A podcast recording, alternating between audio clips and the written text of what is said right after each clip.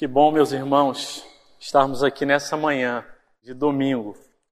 Nossos irmãos, ah, conforme o nosso presbítero orou, no mundo inteiro celebram essa data da ressurreição de Jesus.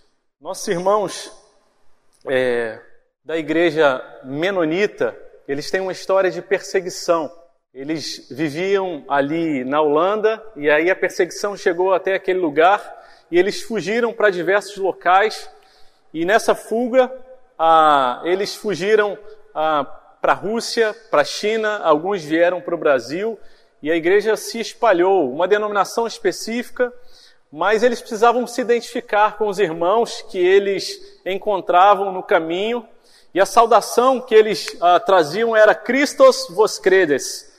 E aí o outro que conhecia aquela salvação respondia Vostine vos credes. Ele dizia Cristo ressuscitou e outro respondia verdadeiramente Cristo ressuscitou. Com essa saudação, os irmãos espalhados pelo mundo se alegravam, se encorajavam em dias de dificuldade, tribulação, perseguição.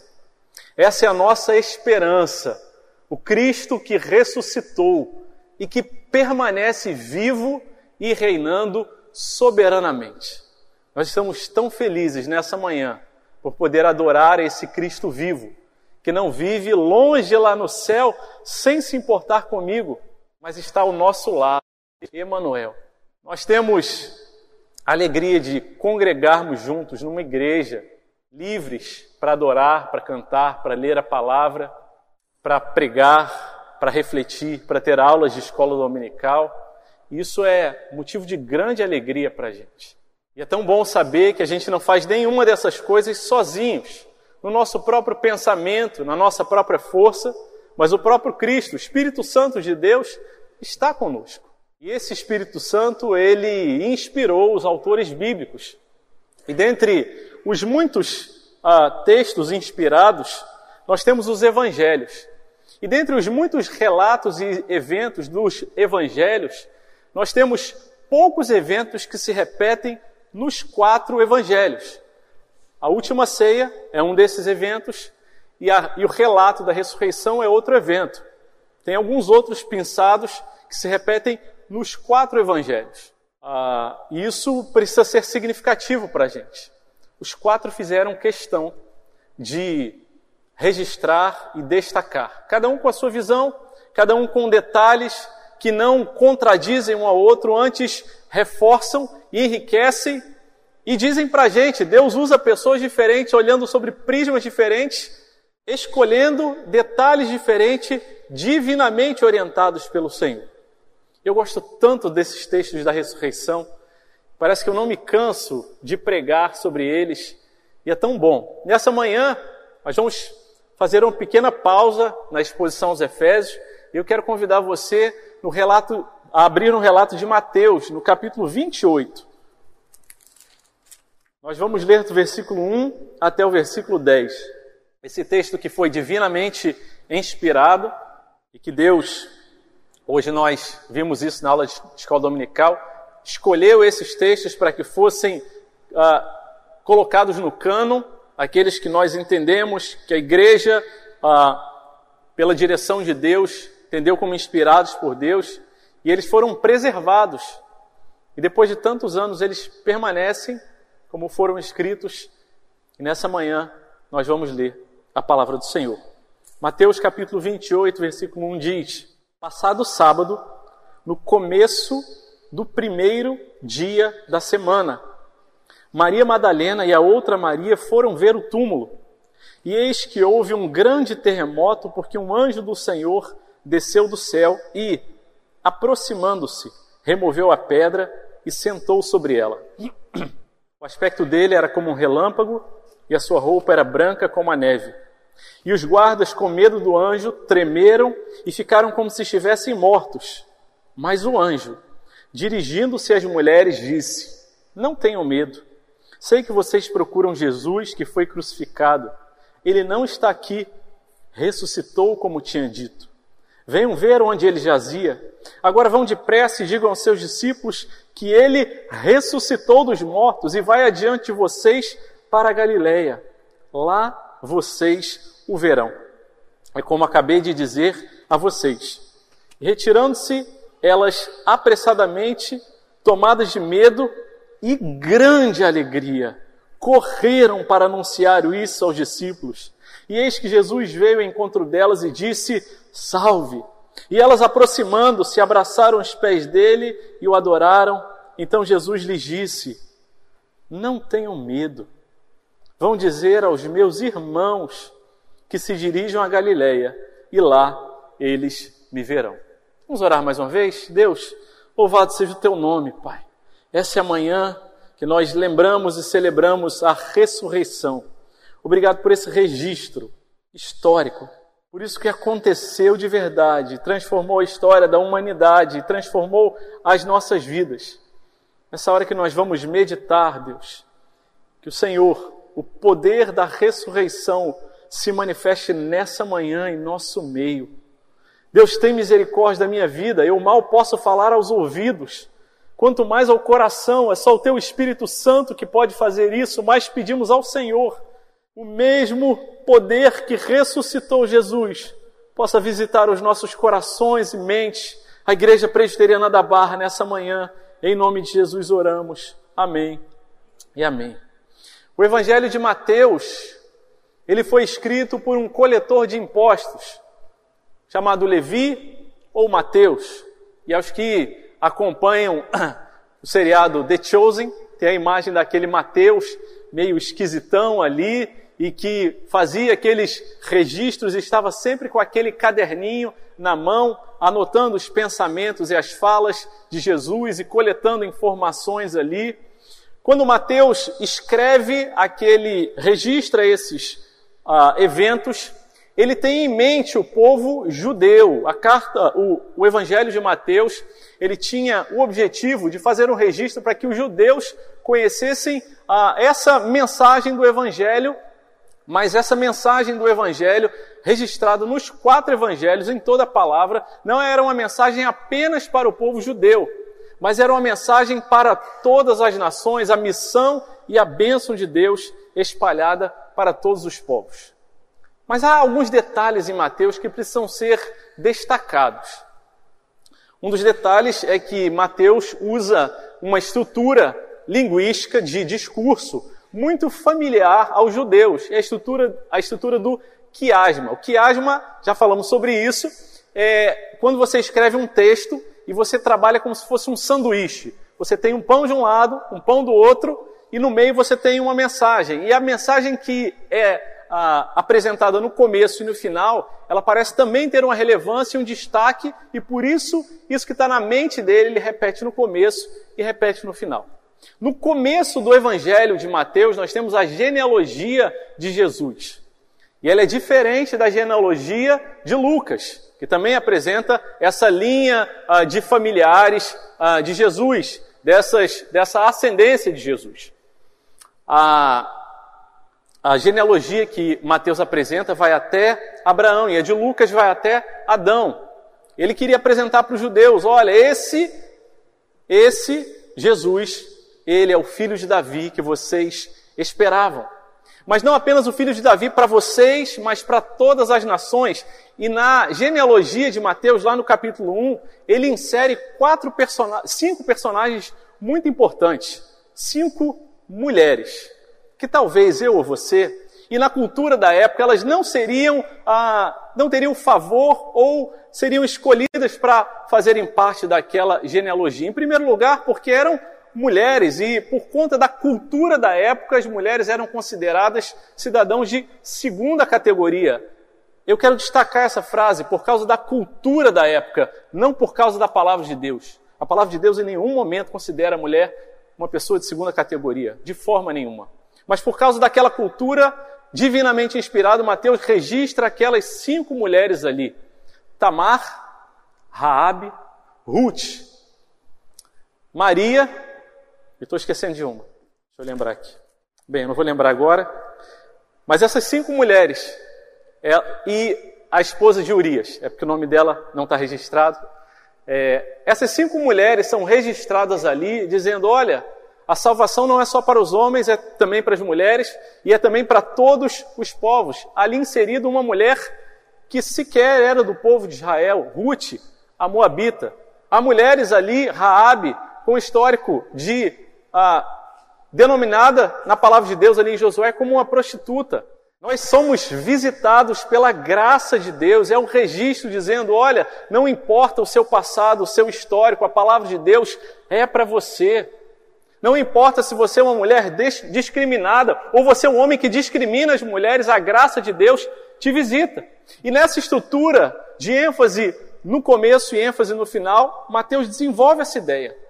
Tanto que no Evangelho de Mateus, Assim como nos outros evangelhos, exceto de João, que também apresenta os discípulos, ele mostra ali as mulheres como aquelas que foram as últimas a saírem da cena da crucificação e as primeiras a chegarem no jardim da ressurreição. E então Mateus apresenta essa Maria Madalena a respeito de quem se fala que dela saíram sete demônios. E a outra Maria, que o Evangelho de Marcos, de Marcos identifica como a mãe de Tiago, aparecem outras mulheres nos outros evangelhos, Salomé e outras mulheres, e disse a respeito delas que essas mulheres, elas com os seus recursos sustentavam o ministério de Jesus. E elas foram aquelas que chegaram ali em primeiro lugar. E naquela cultura, o testemunho de uma mulher não era muito considerado. Mas ao Senhor aprouve revelar primeiramente a elas, e elas que levaram essa mensagem para eles, dizendo: olha, aqueles que são considerados fracos, nós todos que somos fracos, é a nós que é dada a graça de proclamar essa ressurreição, dizer: Jesus ressuscitou, verdadeiramente ele ressuscitou. E diz a palavra de Deus que elas chegam naquele jardim, aquele jardim da ressurreição. O jardim pertencia a um homem chamado José de Arimateia, ele não estava muito longe ali do, do lugar da crucificação. E em João, ah, nós vamos ver que naquele sepulcro, e esse detalhe não tem em Mateus, a pedra tendo sido removida, os lençóis ficaram ali guardados, enrolados, mostrando para a gente que aquele corpo não havia sido roubado.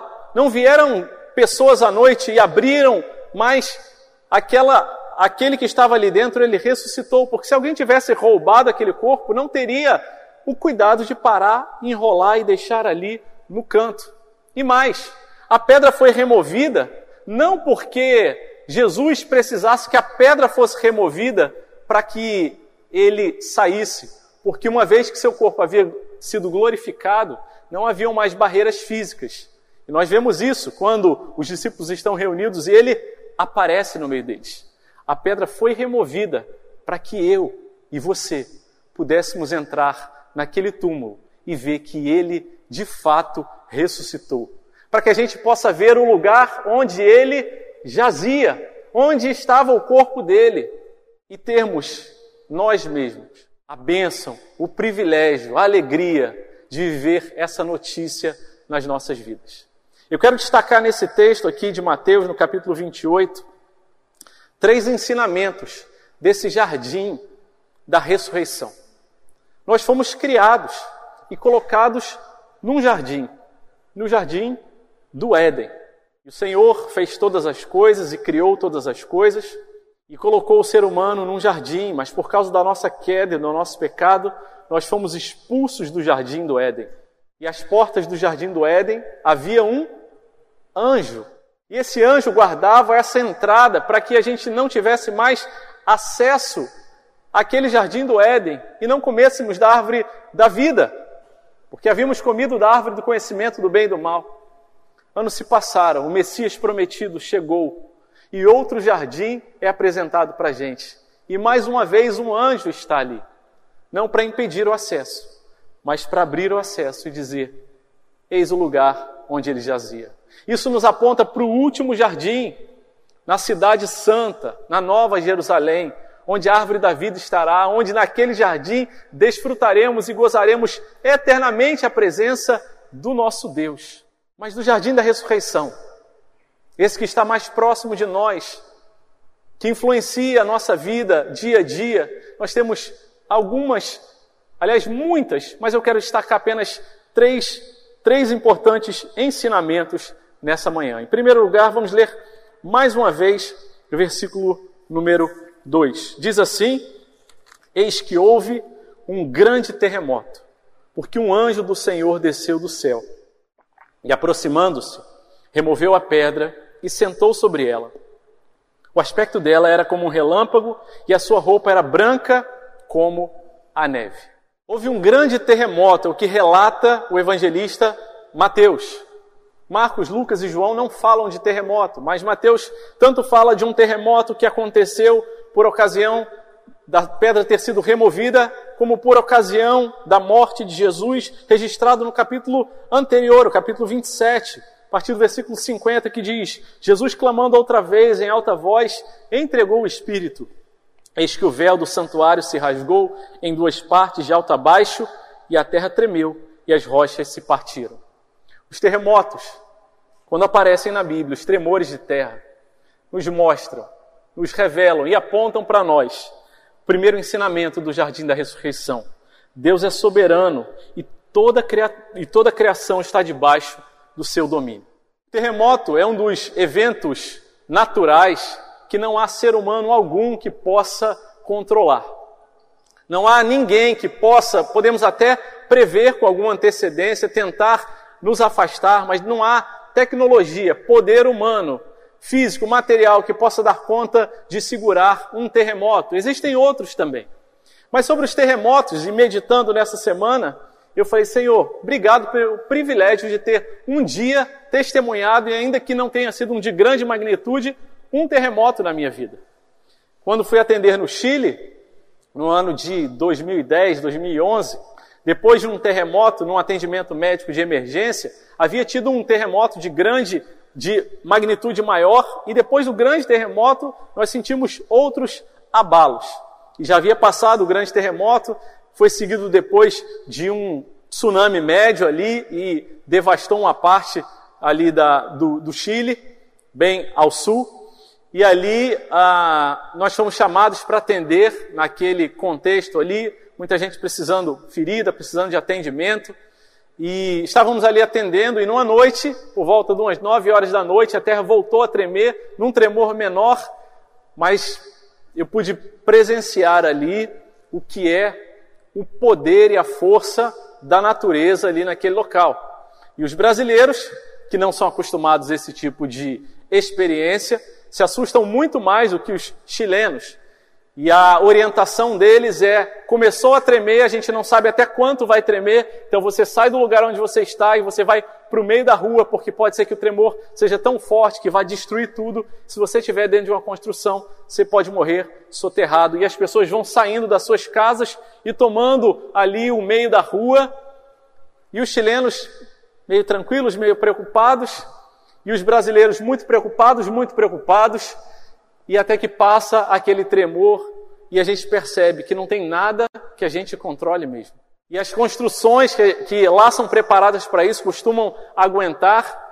E a gente fica refletindo que aquilo que a gente acha que é o mais firme, mais seguro, que está sob os nossos pés, o chão, aquilo que a gente pode controlar e dominar, nem sequer o nosso chão a gente tem capacidade de controlar. Mas há sobre nós um Deus soberano, sobre toda a criação e que toda a criação está debaixo do seu domínio. E esse terremoto aqui, ele aponta para a manifestação de Deus. Aquela pedra ela foi removida porque Deus removeu aquela pedra. O Império Romano havia fechado aquele túmulo, selado, colocado guardas ali para que impedissem que algumas pessoas fossem ali, os seguidores de Jesus, e removessem a pedra e dissessem que ele havia ressuscitado. Mas os discípulos tinham medo e os guardas romanos achavam que eram muito corajosos e falaram: oh, a gente vai manter essa pedra fechada, esse túmulo aqui está selado.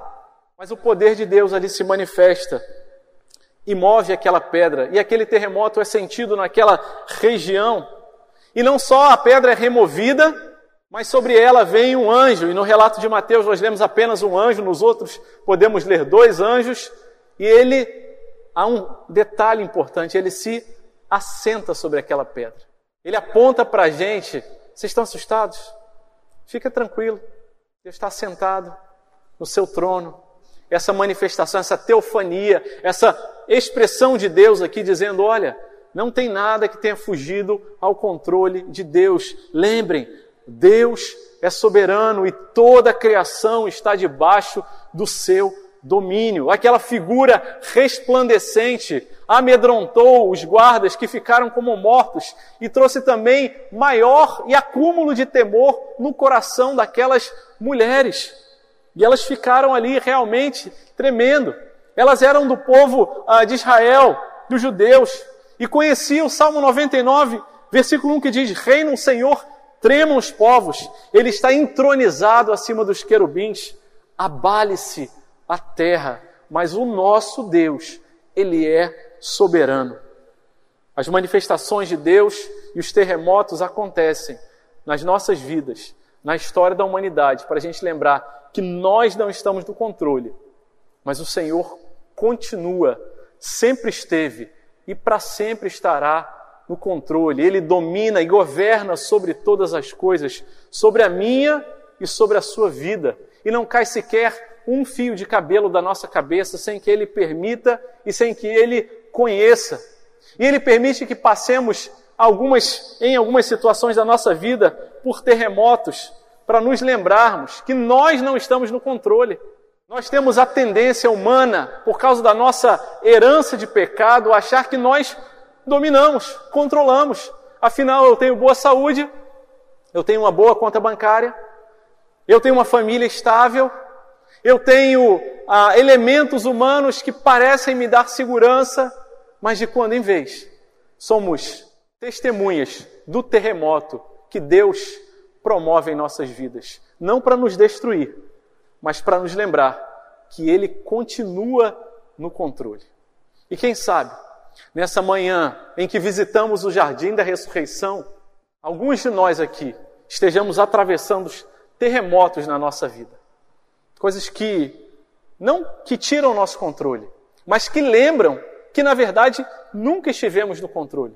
Situações que você achava que jamais mudariam, firmes como uma rocha, mas que às vezes nós tiramos, desconectamos do senhorio de Deus em nossa vida. E o Senhor está falando: coloque o seu coração na rocha inabalável dos séculos, o Senhor Jesus. E o Deus amoroso, que nos convida a olhar para os problemas as dificuldades, não como causas é, eminentes e primárias para o nosso sofrimento, mas aprendizado, nos chama nessa manhã a lembrar, Ele é e continua soberano diante dos grandes terremotos da nossa vida. Aquelas mulheres ali amedrontadas chegaram, coração apertado, o seu amado Jesus havia morrido Coração apertado, um terremoto havia se abalado. Coração apertado porque dizia: Como removeremos esta pedra? Coração apertado porque vem aquela imagem do anjo. E o Senhor, que é bom, gracioso, misericordioso, nesse primeiro dia da semana, nos aponta, naquelas primeiras horas do primeiro dia da semana, e nos ajuda a lembrar. Lembre que num primeiro dia da semana, Deus fez todas as coisas e que no primeiro dia da semana ali, ele faz novas todas as coisas. O jardim da ressurreição é o jardim dos novos começos. E o Senhor, soberano, dá a todos nós a oportunidade desse novo começo, de misericórdia e graça renovadas sobre as nossas vidas. O versículo 4, ele nos diz assim: E os guardas, com medo do anjo, tremeram e ficaram como se estivessem mortos. Mas o anjo, dirigindo-se às mulheres, disse: Não tenham medo. Sei que vocês procuram Jesus que foi crucificado. Ele não está aqui. Ressuscitou como tinha dito. Venham ver onde ele jazia. Se em primeiro lugar, nós precisamos lembrar que Deus é soberano sobre todas as coisas, que ele não perdeu o controle, que ele não está cochilando, que ele não foi pego de surpresa, que nada do que acontece com a gente tenha saído do radar do Senhor. Nada, nada, nada. Ele sabe de todas as coisas, conhece nosso coração. Em segundo lugar, a palavra de Deus nos aponta que Deus, ele nos alcança no nosso medo. Diz a palavra de Deus que os guardas com medo ficaram como mortos e as mulheres também estavam amedrontadas. Mas diz que o anjo é que se dirige a elas. Não há relato de que as mulheres tenham feito inicialmente uma pergunta aos anjos, mas os anjos é que se dirigem a ela. Porque é assim que Deus faz com a gente conhece o nosso temor, o nosso estado, conhece a nossa incompetência e incapacidade de por nós mesmos nos achegarmos até Ele, Ele se achega até nós, é Ele quem toma essa iniciativa. E tomando essa iniciativa, Ele não apenas nos alcança, mas Ele nos alcança no profundo da nossa alma. Ele conhece o meu e o seu medo, a sua tristeza, a sua angústia.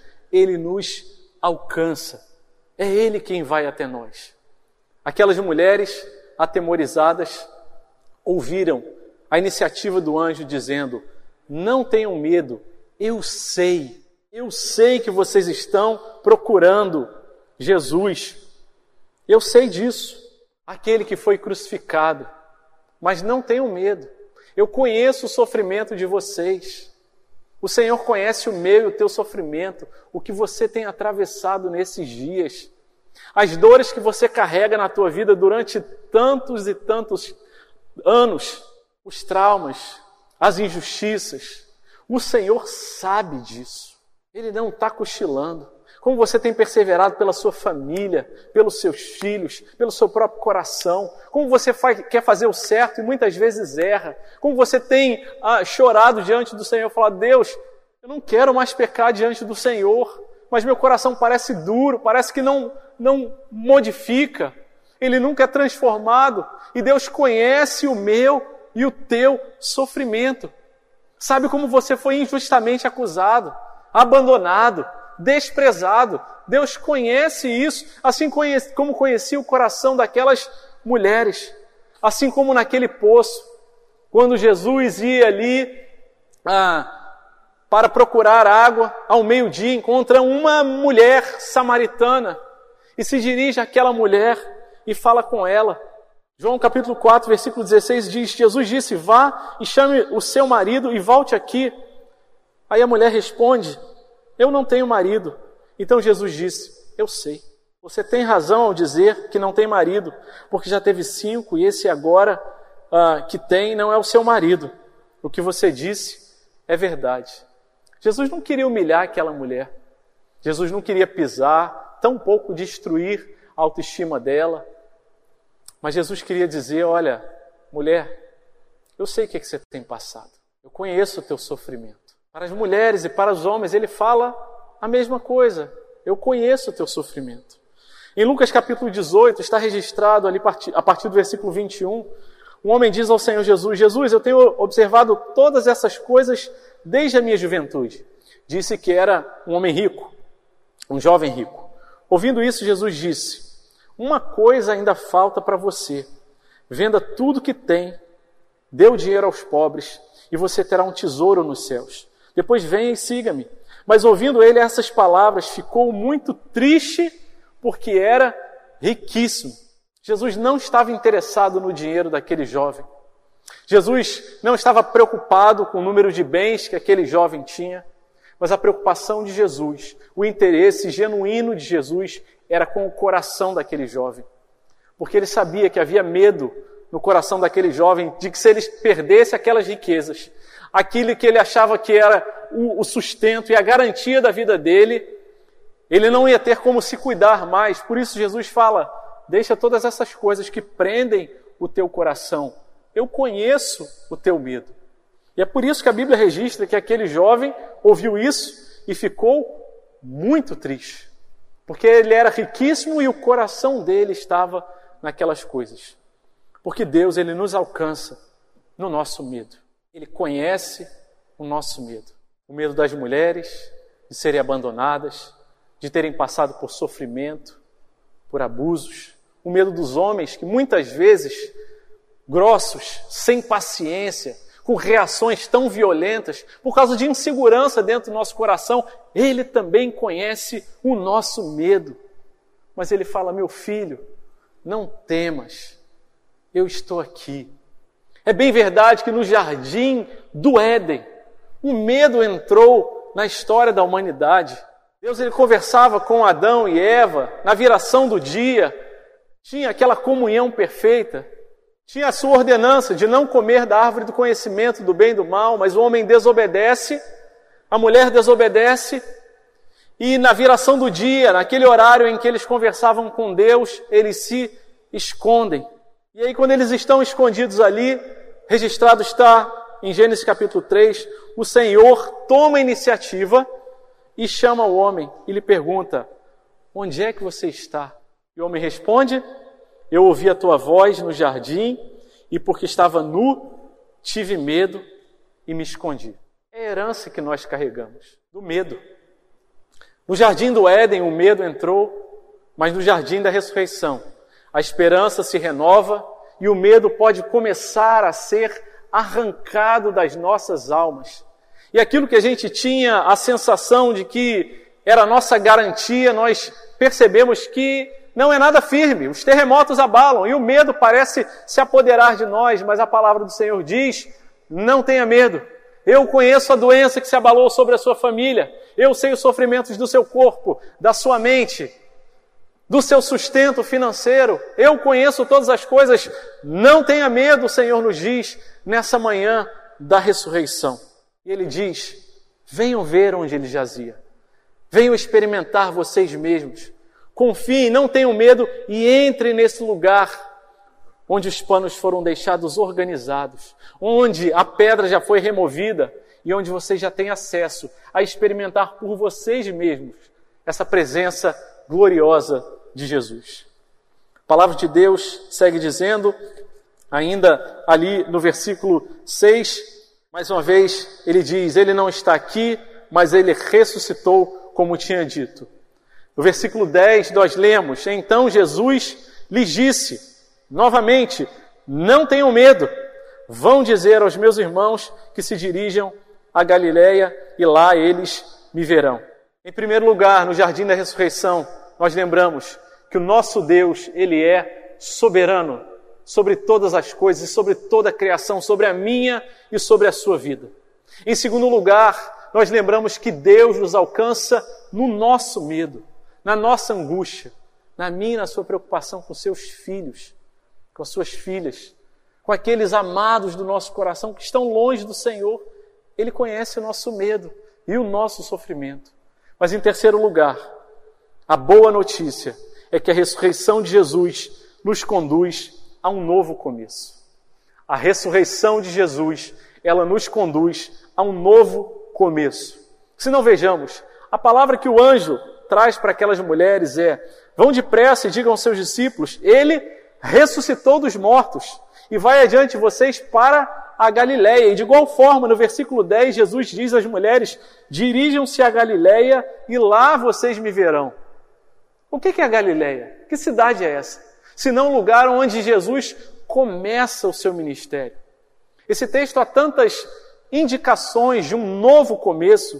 Diz que passado sábado, no primeiro dia da semana, o dia em que Deus começa a criação, é o dia também que Deus faz novas todas as coisas em Cristo Jesus. E a mensagem é: voltem para o lugar onde as coisas começaram, onde vocês foram ah, alcançados e pela primeira vez vocês viram o Salvador. No episódios, nos episódios do The Chosen, os escolhidos, há relatos de como Jesus encontrou cada um dos discípulos. E cada um dos encontros é tão marcante, cada um com a sua história. E naquele seriado, que tem muito de ficção para contextualizar a coisa, ele, mora, ele mostra a história de como aquela pessoa era antes. Mostra Mateus na coletoria, odiado por aqueles que eram ah, os seus, ah, ah, os seus próprios irmãos, mas que eram ah, explorados pelos romanos. Por isso Mateus era odiado. E quando Jesus passa na coletoria e encontra com Mateus, ele o chama ali, fala: Vem comigo. E uma nova etapa da vida dele começa, e Mateus deixa tudo para trás. E ele encontra também, bem no primeiro episódio da primeira temporada, Maria Madalena e conta a história dela, que havia sofrido ali, dominada por muitos demônios. E tinha até outro nome, Jesus chama ela de Maria e abraça. E assim acontece com Pedro, assim acontece com cada um dos discípulos e com cada um de nós também. Porque a ressurreição de Jesus, ela nos conduz a um novo começo. Quando ele fala, mulheres, vão até a Galileia, lá vocês verão o novo começo. E quando nós viramos uma página e vamos para o final do, ah, do capítulo 28, ali na Galileia, Jesus que é o Deus Emanuel, o Deus conosco, aquele nome que recebera lá no primeiro capítulo. Ele fala: Eis que estou convosco todos os dias, até, o, até a consumação dos séculos. Eu sou esse que estou junto com vocês para esse novo começo. A ressurreição nos aponta um novo começo. Nós ouvimos alguns dos versículos aqui, lidos no jogral do coral, e nos dizem 1 Coríntios capítulo 6, versículo 14. Deus ressuscitou o Senhor e também nos ressuscitará pelo seu poder. 1 Tessalonicenses 5, 4, 14. Pois se cremos que Jesus morreu e ressuscitou, assim também Deus, mediante Jesus, trará na companhia dele os que dormem. Nós também seremos ressuscitados. A nossa história não acaba no dia da nossa morte. E a ressurreição de Jesus aponta para essa nova humanidade, a respeito da qual nós já ouvimos ali ah, em Efésios. A igreja, aqueles que serão ressuscitados no último dia. O que a palavra de Deus está dizendo é a morte não é um ponto final. A morte não é o veredito último para as nossas vidas. Nós ressuscitaremos também com Ele. E a ressurreição de Jesus nos conduz a um novo começo, especialmente o começo da gente olhar a nossa vida a partir de uma outra perspectiva. Olhar os nossos sofrimentos, os terremotos, as injustiças, as dores, as perdas, não como um acaso aleatório, não como fruto de uma conjunção cósmica de eventos que não temos nenhum controle, mas a lembrança de que há um Deus soberano, que conhece o nosso medo e que diz, ainda que o sofrimento por causa do pecado vos visite dia após dia, eu estou dizendo, meu filho, os sofrimentos não são a última palavra. Vocês foram expulsos do jardim do Éden. Vocês foram visitados no jardim da ressurreição. Mas nós aguardamos um último jardim, onde na cidade celestial toda lágrima será enxugada, todo sofrimento será extinto, onde não haverá mais dor, não haverá mais pecado. E a ressurreição nos aponta para isso, para esse momento da história em que nós viveremos plenamente na presença do Senhor. Mas não apenas para esse momento no futuro, mas para o já, para esse momento em que ainda nós vivemos. E é interessante notar a reação daquelas mulheres. Diz a palavra do Senhor que aquelas mulheres, elas chegaram com medo naquele local. E elas saíram com medo daquele local. É o que diz ali ah, o versículo o versículo 5 diz: Não tenham medo, sei que vocês procuram Jesus. Versículo 8, ele diz: Retirando-se elas apressadamente do sepulcro, tomadas de medo. Elas saíram dali com medo, mas elas não saíram só com medo elas saíram também com grande alegria. E o grande aqui, ele modifica apenas o alegria. Aconteceu um grande terremoto no começo, mas elas foram tomadas de grande alegria. E esse é o caminho e esse é o tempo que nós vivemos. Entre o já fomos salvos, onde já fomos alcançados, mas ainda não fomos glorificados plenamente. E nesse caminho da santificação, Deus usa os nossos medos para nos aperfeiçoar, para nos levar à presença dele e vai nos enchendo de alegria e de grande alegria. Porque esse, esse é o convite da ressurreição. Essa é a obra da ressurreição que nos conduz a novos começos. O poder da ressurreição, que ressuscitou Jesus ao terceiro dia, é o mesmo poder que está disponível para toda a igreja para um novo começo, para olharmos as situações de outra forma, para que as nossas ações e reações por causa daquilo que foi conquistado na cruz, sejam transformadas, santificadas, de acordo com a vontade de Deus. Para que eu não seja mais um marido que reage mal às faltas da minha esposa. Para que eu não seja um pai que reage mal ao pecado do meu filho. Mas para que haja um novo começo nos meus relacionamentos para que haja um novo começo na minha mentalidade, na nossa mentalidade, para que a gente não seja mais como os gentios, como aqueles que não conhecem o Senhor, mas que a nossa mente seja renovada e transformada pelo poder da ressurreição, pela visitação da graça de Deus. E a minha oração é que o poder da ressurreição possa visitar a todos nós com grande humildade, da gente lembrar, Deus, eu não estou no controle de nada. Eu tenho reagido mal com a minha família, com os meus irmãos, com as pessoas que eu convivo. Mas Deus, antes da boa notícia da ressurreição, houve a má notícia da morte, do sofrimento.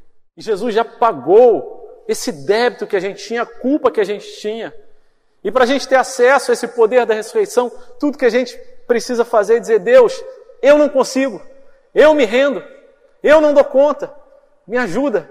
E parar de dar desculpas, justificativa, dizer, não, mas eu fiz isso porque afinal, afinal, nada.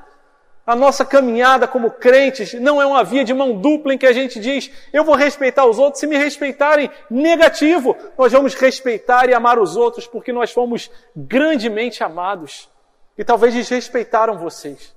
Talvez tenham feito errado com vocês, tenham perdido a paciência com vocês com cada um de nós, mas o poder da ressurreição está à nossa disposição. O Espírito Santo de Deus tem promovido isso em nossa vida. A restauração, o mesmo poder que ressuscitou Jesus, está diante de nós. Se fomos sepultados com Ele, está registrado em Romanos capítulo 6, versículo 4. Na morte pelo batismo, para que, como Cristo foi ressuscitado dentre os mortos pela glória do Pai, assim também nós andemos em novidade de vida. Que o poder da ressurreição nos restaure. Que o poder da ressurreição ele venha transformar cada um de nós num vaso novo. Jeremias, capítulo 18, versículo 1, diz a palavra que foi dita a Jeremias da parte do Senhor, o profeta. Levante-se e desça até a casa do olheiro, e lá você ouvirá as minhas palavras. Diz o profeta que desceu à casa do olheiro, eis que ele estava trabalhando sobre a roda, e como o vaso que o olheiro fazia de barro se estragou nas suas mãos, ele tornou a fazer dele outro vaso, segundo bem lhe pareceu. Então a palavra do Senhor veio a mim dizendo: Casa de Israel, será que não posso fazer com vocês como fez esse olheiro? Diz o Senhor: este como barro na mão do olheiro, assim são vocês na minha mão, ó casa de Israel. O Senhor tem nos amassado, o pecado nos estragou, mas se o olheiro tem amassado você, confia no amor do nosso Deus Criador, no poder da ressurreição, Ele está fazendo um vaso novo. Diz o cântico: quebra minha vida, Senhor, e faz de novo. Eu quero ser um vaso novo. Quero convidar você a fechar os seus olhos, abaixar sua cabeça, lembrar da ressurreição do Senhor. Senhor amado, louvado seja o teu nome. Deus, nós queremos te bendizer, te exaltar nessa manhã, porque o Senhor ressuscitou e o Senhor está vivo nessa manhã, Pai. O Senhor nos visita, nos ajudando a lembrar que o Senhor não perdeu o controle, o Senhor continua soberano, reinando sobre todas as coisas, sobre as nossas vidas, sobre toda a criação. Deus amado, nós queremos te agradecer, porque no nosso medo e no nosso sofrimento, o Senhor nos alcança e nos visita. O Senhor é um sacerdote que se fez carne, habitou entre nós e conhece o nosso sofrimento aquilo que sequer conseguimos mencionar, aquilo que sequer nós conseguimos ah, explicar, mas que faz doer o nosso coração e a nossa alma, Deus. Senhor, mas nós te louvamos e nós te bendizemos, Porque nessa manhã em que o Senhor nos convida ao jardim da ressurreição, o Senhor nos convida também a um novo começo na minha vida, na vida dos meus irmãos, nos nossos relacionamentos, Pai. Senhor, quebranta-nos, Pai, em nome de Jesus. Usa os terremotos que temos passado, os sofrimentos, para a gente se achegar mais aos teus pés, como aquelas mulheres que no meio do caminho foram encontradas pelo Senhor e abraçaram os seus pés e te adoraram. Deus amado, dá à tua igreja um coração quebrantado, humilde. Dá para gente, Pai, um coração perdoador e que perdoa.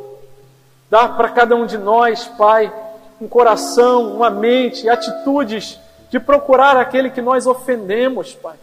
Aquele que nós ah, injustiçamos, Deus, em nome de Jesus. Dá no Senhor a graça, Pai, de termos a leveza de saber que já fomos perdoados, para que possamos assim perdoar. Arranca, Pai, angústia, amargura, Pai, do nosso coração, da nossa alma, e que possamos ser um vaso novo em Tuas mãos, para a Tua glória. Espírito Santo de Deus, vem sobre nós e as nossas famílias, os nossos relacionamentos sejam visitados pelo poder da ressurreição, que inaugura um novo tempo em nossas vidas. Ao Senhor nós te exaltamos e te bendizemos, em nome de Jesus. Amém. Amém.